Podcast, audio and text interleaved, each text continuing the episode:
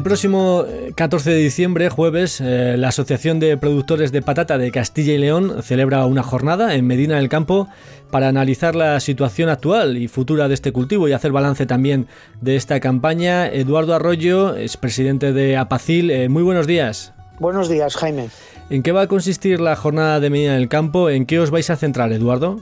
Bueno, pues nosotros normalmente lo que hacemos es escuchamos un poco las necesidades del productor de patata. Estamos teniendo alguna dificultad con el tema de la mano de obra para los arranques, que es fundamental. Es donde más dificultad tiene lo que es el sector, que es bueno llevar el arranque controlado, normal y bueno, pues una situación pues que no genere ningún tipo de estrés.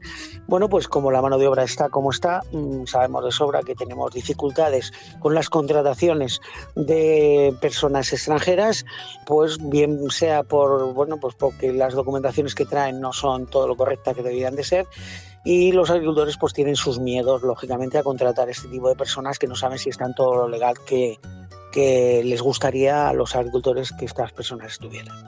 Esto lo que nos ha llevado es que, bueno, me parece que va a ser lo que es el título, eh, mecanización inminente en el sector de la patata. Ese va a ser el título de la jornada de patata del día 14 de diciembre. ¿Por qué mecanización inminente? Pues porque estas dificultades en el arranque nos van a llevar de alguna manera a ir buscando pues una solución en las máquinas de arranque que vayan pues sustituyendo en parte, aunque no sea en todo, en parte, pues esas situaciones de estrés con el personal que muchas veces no aparece, otras veces aparece, otras veces no son serios y otras veces pues no están, no están legalmente establecidos. Y ya al tiempo pues valoraremos qué es lo que ha sido la campaña 2023 y las posibles eh, perspectivas para el 2024 con el tema sobre todo de industria, la fortaleza que está teniendo lo que es la patata de industria frente a la patata de lavado, que bueno, pues que tiene, pues, eh, en fin, tiene todavía mucho tiro, pero que claro está teniendo dificultades para mantenerse, sobre todo en lo que es las siembras, etcétera, etcétera, porque eh, la patata de industria que requiere eh, pues de alguna manera un, control menor hay más margen de maniobra, por así decirlo. Claro, con lo que, lo que esto nos está trayendo de alguna manera es a que está abriéndose muchísimo en el exterior, sobre todo en el norte de Francia, eh, unas industrias muy potentes de, de patata de frito eh, y están absorbiendo mucho mercado de cultivo. Están absorbiendo mucha patata de industria, del estilo de tipo agria, tipo lady amarilla. Eh, y el agricultor español, que ya, bueno, sobre todo el de Castilla y León, que ya está un poco cansado de tanta exigencia por parte del lavado, bueno, pues está yendo de alguna manera a refugiarse en un cultivo mucho más cómodo como es el cultivo de industria, la patata de industria. Mencionabas el arranque mecanizado. La verdad es que los agricultores, los productores de Castilla y León ya utilizan, eh, o buena parte de ellos, ¿no? Ya emplean máquinas que hace falta para que eh, sea mucho más generalizado, porque en principio su uso no ha sido generalizado por las reticencias precisamente de la parte procesadora, ¿no? Que no que preferían una patata recogida a mano en vez de con máquina. Efectivamente, Jaime, em, si no hemos ido a arrancar más con máquina y menos a mano es porque los embolsadores estaban de alguna manera bloqueando eh, esa salida hacia máquina, esa huida del agricultor que lleva ya cultivando patata muchos años, el ir hacia máquina, que es mucho más cómodo, le genera menos problemas, le genera menos mano de obra y, menos, claro, y al final eh, se hace incluso en menos tiempo y con un coste infinitamente menor. Claro, eh, lo que es los embolsadores, la parte de lavado, estaba exigiendo que lo hiciéramos a mano, para que se dañara lo menos posible la piel. Mm, estábamos siendo muy considerados con estas pieles y sin embargo deberíamos de haber avanzado bastante más en pieles más duras, un poco más broncas. Le estábamos dando una importancia muy muy grande a la, a la piel de la patata.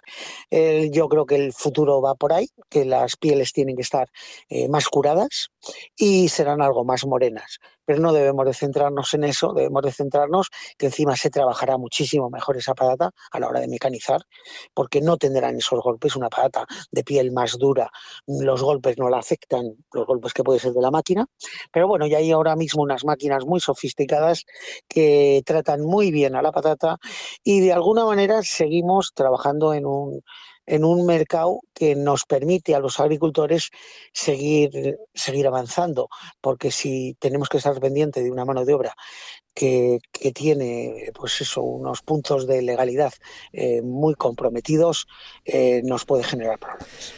Vais a hacer en esta jornada del próximo 14 de diciembre también balance, has mencionado balance de la campaña que ya la podemos dar por terminada la campaña, está todo ya arrancado y no sé si habéis acabado satisfechos desde, eh, desde el punto de vista de los productores. Estamos en el mes de diciembre, eh, no debería de quedar ya prácticamente nada.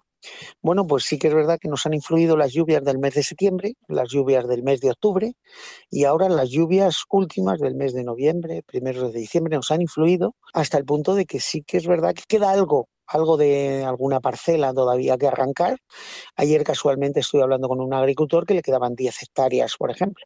¿Queda algo que arrancar? Sí, en las zonas de Burgos, de la parte alta, queda algo de arrancar, en la zona de, incluso León también queda algo que arrancar, pero muy poco, no son cantidades significativas porque el grueso de esta campaña mm, de Castilla y León estaba prácticamente totalmente terminado. Esta campaña ha sido una campaña muy tranquila gracias a la exportación inicial y hicimos una exportación a, los países europeos, bien Francia, Bélgica, Italia, eh, Alemania, que nos vino muy bien porque no nos desbloqueó nuestro, claro, nuestro posible atasco inicial de arranques que siempre tenemos en Castilla y León, hasta el punto que sacamos una gran cantidad de patata variedad colomba a estos países que la han valorado muy bien y que nos dio pues de alguna manera la posibilidad de no hundir unos precios cuando ponemos la primera cantidad de las primeros arranques de patata de Castilla y León normalmente pues tiran a hundir un poco los precios porque se pone mucha cantidad en el mercado. Y cuando prácticamente ya dejamos de exportar fuera a Europa ya se había regulado el mercado interior prácticamente el mercado no se ha movido ha estado en unos precios bastante aceptables, por encima de los costes de producción que siempre peleamos los agricultores. Y creo que encima en producción hemos estado también por encima de niveles normales. Ha habido entre un 10 y un 15% de producción más que otros años eh, por hectárea. O sea, esto es yo creo que para tener en cuenta y podemos hablar de una campaña satisfactoria. Una pincelada solo, Eduardo, con las previsiones para la próxima campaña. Leíamos recientemente un comunicado de la organización NPG que agrupa a los productores de Alemania, Bélgica, Francia y Países Bajos, en el que se mencionaba la posible escasez de semilla para la próxima campaña. ¿Cómo está esta situación? Bueno, Vamos a ver, en el tema de la campaña que viene, sobre todo el tema de siembras, eh, eh, ha ocurrido un poco lo que nos ha ocurrido a nosotros aquí en Europa este año, a pesar de que venía una, una cosecha tardía, sí que luego han tenido lluvias y esas lluvias han recompensado eh, los kilos de producción también. También venían mal en los países europeos, pero esas lluvias les han recompensado muchísimos kilos y al final, bueno, pues se han quedado pues en una producción bastante normal para lo que preveían que se pudiera haber caído. Esto mismo ha ocurrido en la semilla. La semilla, en principio, pues se ha plantado como otros años, que normalmente vas buscando pues una semilla pequeña, una semilla de un calibre para sembrarla eh, bueno, muy adaptada a luego lo que las necesidades que tiene el agricultor va a sembrar, que cuanto más pequeña es la semilla, pues bueno, pues de alguna manera más de sí da y menos problemas da. Bueno, pues al final lo que ha ocurrido es que la semilla se ha crecido también, ha crecido porque han venido mm, lluvias en, en, Europa y tenemos una semilla crecida, una semilla más gorda de lo que debería de ser. Mucha semilla la han mandado, al ser excesivamente gorda, la han mandado a, consumo y tenemos una situación de una semilla escasa. o sea, escasos, calibres pequeños, muy, muy escasos, eh, calibres medianos que habrá que a lo mejor seleccionarles y partirles. Esto lo que nos conlleva a decir es que vamos a tener una escasez de semilla, con una semilla con unos precios muy altos. Estamos hablando ya de que posiblemente haya semilla con 20 céntimos más de precio que el año pasado. Pues eh, todas estas eh, datos y situaciones y circunstancias se van a analizar este próximo 14 de diciembre, este jueves, en Medina del Campo, en la jornada que organiza la Asociación de Productores de Patata de Castilla y León. Eduardo Arroyo, presidente de Apacil, gracias por acompañarnos hoy en Vive el Campo. Eh, muy buenos días. Muy buenos días, Jaime, y muchas gracias. Quizá buscas el ruido del caudal de un río, o tal vez prefieres encontrarte con la paz monumental de un silencio enclaustrado. A lo mejor Eres de esas personas que tienen un buen gusto, capaz de catar sabores únicos. Caminas, pedaleas o corres, pero siempre tienes claro dónde ir.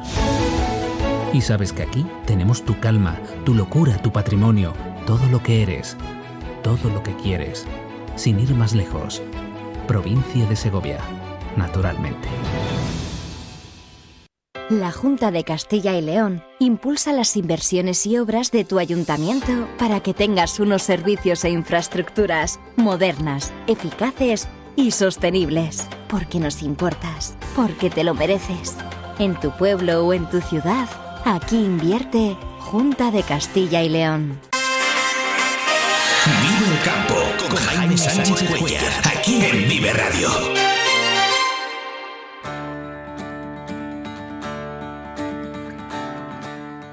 La Feria Mundial del Vino, la Fruta y la Aceituna, Sitevi, se acaba de celebrar en Montpellier, en Francia, con la presentación de importantes novedades de maquinaria adaptada para trabajar en estos cultivos. Vamos a conocer algunas de estas novedades ahora en este tiempo con Daniel González de agromaquinaria.es y agriocasión.com. Daniel, muy buenos días.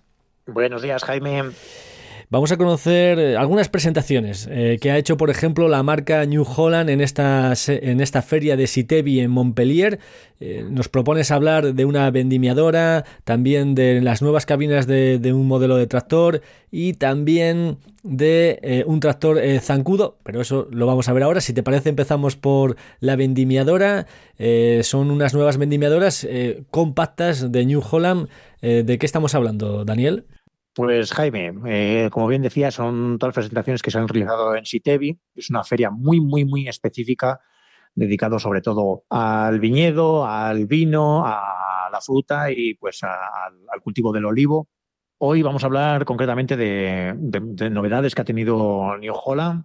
Entonces lo que nos encontramos es con, con, la, con una Brau, la 750M, la 730L y la, la 8.50L que eh, van a reemplazar a las anteriores. ¿Qué nos encontramos? Una vendimiadora en la que vamos a ver un notable aumento de potencia, eh, una nueva transmisión en todos los modelos para mejorar esa productividad que ya de por sí era muy alta y además algo que para los, todos los mm, cultivos especiales como este caso es que la tolva sea de mayor capacidad, lo que evita tener que parar muchas más veces cuando tenemos que volver a, a la bodega eh, o tenemos que ir al remolque y vamos a tener que hacer muchos menos viajes de vuelta e ida y vuelta de la bodega al viñedo y del viñedo a la bodega. ¿Qué capacidad tiene la tolva, eh, Daniel?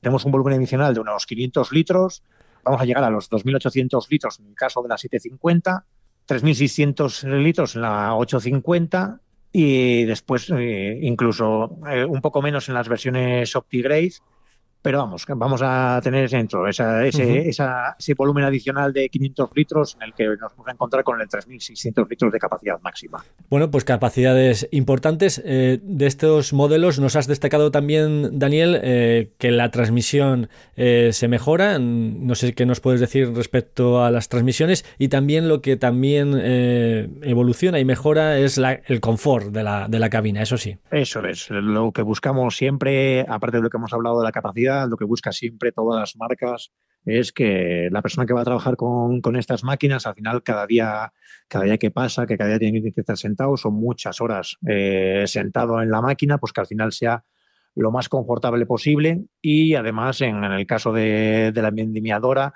la transmisión, la nueva transmisión también ayuda mucho a que ese confort, a que esos, esos pequeños eh, pasos que a lo mejor tienes que dar o que se note un poco el, paso de una marcha a otra, eh, haya mejorado mucho. Eh, tenemos una transmisión hidrostática mucho más eficiente, el operador, el operador va, va a estar totalmente seguro en las pendientes, también vamos a tener una corrección automática de la inclinación de la, altura y también en lateral en la Browse 850, que es la, más alta de gama en este caso y nos va a corregir hasta un 30%.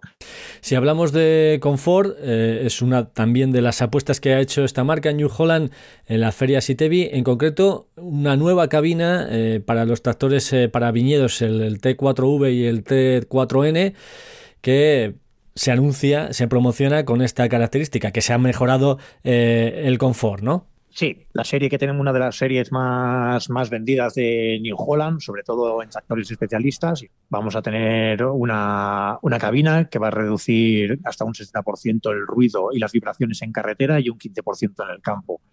Evidentemente, siempre en la carretera se reduce mucho más porque siempre nos proporciona un firme mucho, mucho más estable, mucho más plano, mientras que en el campo pues oye, nos podemos encontrar de todo. Todos la, todas las cabinas estarán disponibles, esta cabina estará disponible ya a partir, para finales del 2024, nos vamos a encontrar con el T4V y el T4N, con todas estas cabinas. Como ves, al final las novedades se presentan siempre mucho antes de la implementación de ellas para, para el usuario. Estamos con un año de antelación. Eso es, siempre. Al final estas novedades en, en ferias tan, tan sectoriales son novedades que después los agricultores, pues oye, siempre quieren probar, aunque se hacen todas las marcas, hacen unas pruebas, en España incluido, siempre se hacen pruebas de algunos tractores, hay algunos agricultores que tienen la suerte de conseguir probar todas estas, estas novedades eh, antes que cualquiera, pues porque, o incluso New Holland, en este caso en su campus. New Holland tiene un campus habilitado en el que en ese campus nos encontramos con con máquinas de, todo tipo y aperos que se pueden probar y un agricultor si desea probar alguna máquina en concreto, pues antes de realizar la compra, puede, puede solicitar eh, ir al campus y en ese campus probar esa máquina con el apero que ellos necesiten. Vamos por último a la nueva gama de tractores eh, zancudos que ha presentado esta misma marca. ¿De qué hablamos cuando hablamos de tractores zancudos y qué características tienen los nuevos equipos? Un tractor zancudo es un tractor también muy especial. Son tractores un poco más altos y siempre con, con las ruedas más estrechas. ¿Por qué esas ruedas más estrechas? Para poder simplemente para poder entrar por entre la entre el viñedo la nueva, la nueva gama será el, es la T6 con dos potencias diferentes, que será la T6 del 120N y un 150, 150N. Y además, bueno, nos encontramos también con que el diseño, pues como en algunos coches, pues ha venido de la mano de Pininfarina. Al final es un tractor multifunción Está diseñado para viñados muy, muy estrechos. Es un tractor que va a ser con un diseño muy compacto y, además del gran confort y la maniobrabilidad que nos tiene acostumbrados a este tipo de tractores. Además, en este caso, pues diseñado por Pininfarina, nos encontramos con que la marca pues, nos indica que será además un tractor muy elegante. Un tractor que cabalga, por así decirlo, ¿no? Sobre dos o tres líneas, no sé exactamente cuántos puede llevar a la vez para poder ir realizando eh, las distintas labores en el campo, ¿no? Eso es, siempre, siempre es dependiendo un poco la distancia que tenga, la distancia que haya de, en el campo, entre las viñas. De acuerdo, Daniel González de agromaquinaria.es y agriocasión.com por traernos estas novedades presentadas en la feria Sitevi, en la feria mundial dedicada al vino, también al olivo, eh, que se ha celebrado recientemente en Montpellier, en Francia. Eh, Daniel, muchas gracias, te esperamos la próxima semana. Muchas gracias a ti, Jaime.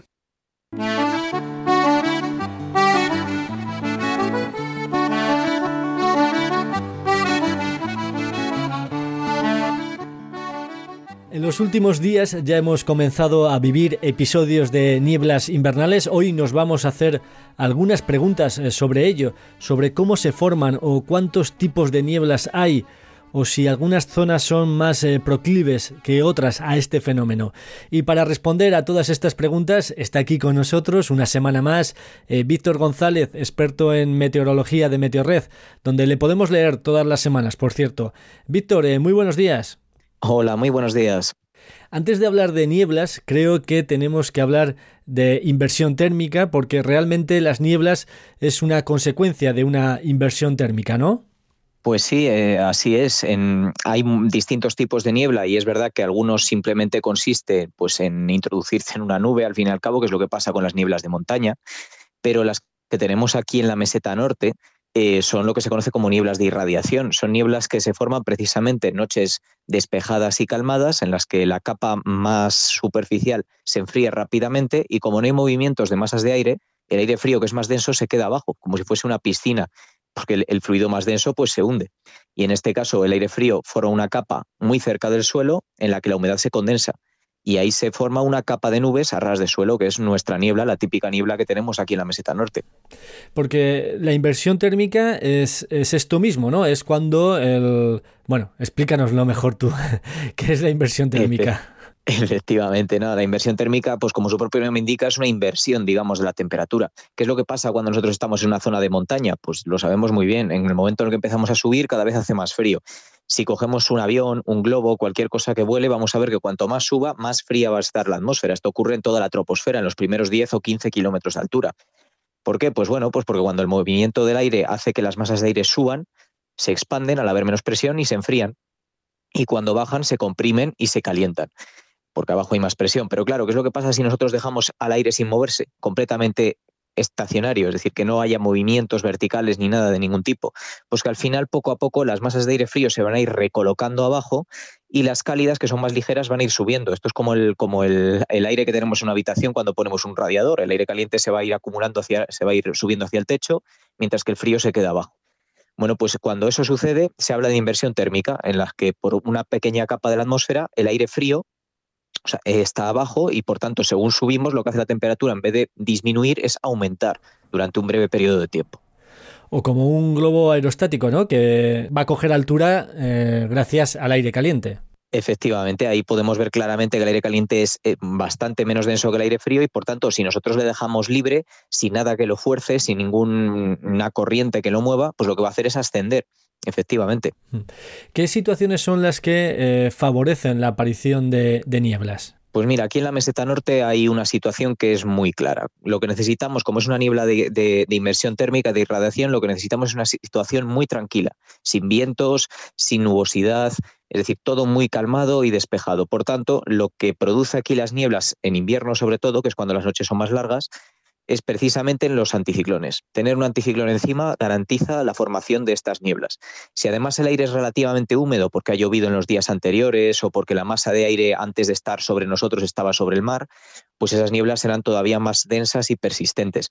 Pero vamos, con tener un anticiclón encima es una garantía bastante, bastante significativa en invierno de que vamos a tener nieblas. ¿Y qué hace que una niebla sea más persistente que otra? ¿O que incluso existan zonas que encadenan una niebla tras otra varios días seguidos? Pues mira, precisamente eso lo, forman anticiclones muy potentes y persistentes que hace que la masa de aire no se mueva del sitio en días, incluso a veces en semanas, que es lo que nos ha pasado alguna vez en la meseta norte, de estar días encadenando nieblas con nieblas. Esto mm, sucede si la masa de aire es lo suficientemente húmeda, eh, la inversión térmica es lo suficientemente potente y bueno, en el caso de la meseta norte, como es una cuenca muy grande, lo que puede pasar es que se forme una niebla muy extensa que incluso refleje o no deje pasar los rayos del sol a la superficie, con lo cual el sol no va a poder calentar, sobre todo ahora en diciembre que tiene mucha menos intensidad, no va a poder calentar la superficie porque no va a poder llegar, la propia niebla actúa de escudo, con lo cual la inversión térmica que en días normales se rompe por el día, precisamente gracias al calentamiento del sol, va a aguantar, va a persistir. Por tanto, la niebla se va a mantener y va a encadenar un día con, otro. Víctor, ¿y las nieblas eh, se pueden predecir con la misma precisión que cualquier otro fenómeno, por ejemplo la lluvia? Pues mm, mm, precisamente no. Precisamente las nieblas son uno de estos fenómenos que trae un poco de cabeza a los meteorólogos porque, bueno, em, aquí, por ejemplo, sabemos qué situaciones provocan nieblas y, por tanto, parecen relativamente fáciles de predecir. Pero es que en realidad las nieblas son unas nubes muy finas que ocupan unos pocos decenas, como muchos cientos de metros de espesor y por tanto algo pequeño para los modelos meteorológicos, algo que se les escapa. Pasa un poco como con las tormentas, que al ser estructuras pequeñas, los modelos matemáticos, los modelos meteorológicos que tenemos para predecirlas, eh, no pueden verlas bien. Entonces con las nieblas sucede lo mismo. Al final el modelo las predice fatal. Somos nosotros precisamente los, humanos los que nos aprendemos eh, cómo funciona cada valle o cada zona y sabemos que ese tipo de situaciones forman nieblas, aunque el modelo no pueda verlas bien. Hoy día con los modelos de mayor resolución, que ahora tenemos modelos informáticos muy, muy potentes, pues sí que es verdad que se están empezando a ver sobre todo estos eventos de nieblas tan extensas de la meseta y demás, pero cuesta bastante, no es, no es fácil de predecir en absoluto. O sea que la sabiduría popular y el conocimiento eh, popular al menos en este aspecto, aún sigue y sigue acertando más que, el modelo matemático. Eh, eh, lo que pasa es que el modelo matemático necesita de nuestro valor añadido humano, por así decirlo, de nuestros conocimientos también para, funcionar. Al fin y al cabo hace lo que le pedimos, pero claro, nosotros no tenemos datos de cada molécula de aire ni tenemos eh, millones de estaciones meteorológicas para informar al modelo de lo que pasa. Entonces, esa resolución, esa falta de datos, pues se traduce en que el modelo hace lo que buenamente puede. Entonces ahí cuantos más observadores, más personas dedicadas a la meteorología y más gente haya para interpretarlos, pues mejor, evidentemente. Has mencionado antes eh, tormentas, por cierto, hoy esperamos lluvias para toda la jornada, en principio con actividad tormentosa. Eh, por último, Víctor, eh, ¿cómo de difícil es saber si la lluvia que nos vamos a tener hoy va a venir acompañada de tormenta? Pues fíjate, esa es otra cosa bastante complicada. Precisamente porque las tormentas son estructuras pequeñas. Ese frente que va a llegar y que precisamente va a arrasar con las nieblas, porque va a remover el aire y va a quitar todas esas inversiones térmicas que hay, bueno, que ya lo está haciendo, de hecho, porque es, eh, en el momento en el que se aproxima ya revuelve completamente el aire. Pues ese frente eh, viene con una masa de aire inestable, viene con una masa de aire eh, húmeda procedente de latitudes subtropicales que tiende a formar corrientes convectivas, pues como lo que dijimos del radiador en una habitación, pero evidentemente a lo grande. Y esas corrientes convectivas forman tormentas. Esto en invierno es bastante raro, porque en invierno evidentemente aquí no tenemos temperaturas elevadas, el sol eh, calienta muy poco, pero claro, si viene una masa de aire subtropical puede llegar a pasar. Y en este caso es bastante difícil de saber, porque bueno, las tormentas eh, son muy peculiares. Sí que es verdad que puedes saber que en una zona va a haber tormentas, pero lo que no puedes saber es por dónde van a pasar. Eso todavía lo tenemos en tareas pendientes. Eh, puedes tener una idea aproximada, pero nada más. Y en este caso concreto, pues las tormentas se van a desarrollar sobre todo en la mitad sur de la península, al sur del sistema central. Pero de refilón también pueden pillar eh, a toda la zona del sistema central, incluso podría formarse alguna aislada al sur de nuestra meseta norte pero bueno, serían casos mucho más eh, modestos y dispersos que los que se pueden producir, por ejemplo, en un episodio de tormentas en verano. Víctor González, experto en meteorología de Meteorred, seguimos aprendiendo contigo la próxima semana. Hasta entonces, eh, muy buenos días. Nada, muchas gracias a ti, Jaime. Y antes de despedirnos, algunos eh, de los titulares del día. Balance satisfactorio de los productores de patata con precios aceptables y una producción un 15% superior al año pasado. Encima en producción hemos estado también por encima de niveles normales, entre un 10 y un 15% de producción más que otros años eh, por hectárea. O sea, esto es yo creo que para tener en cuenta y podemos hablar de una campaña satisfactoria.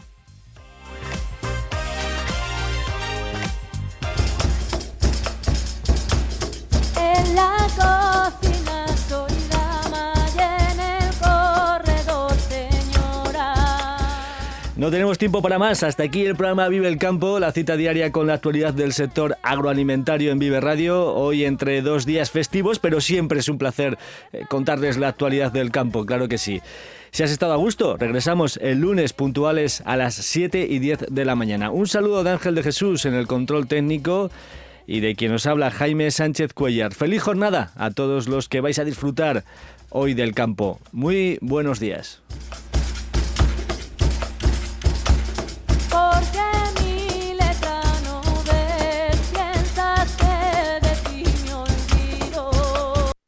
Agricultor, Florimón Desprez te recomienda el trigo filón.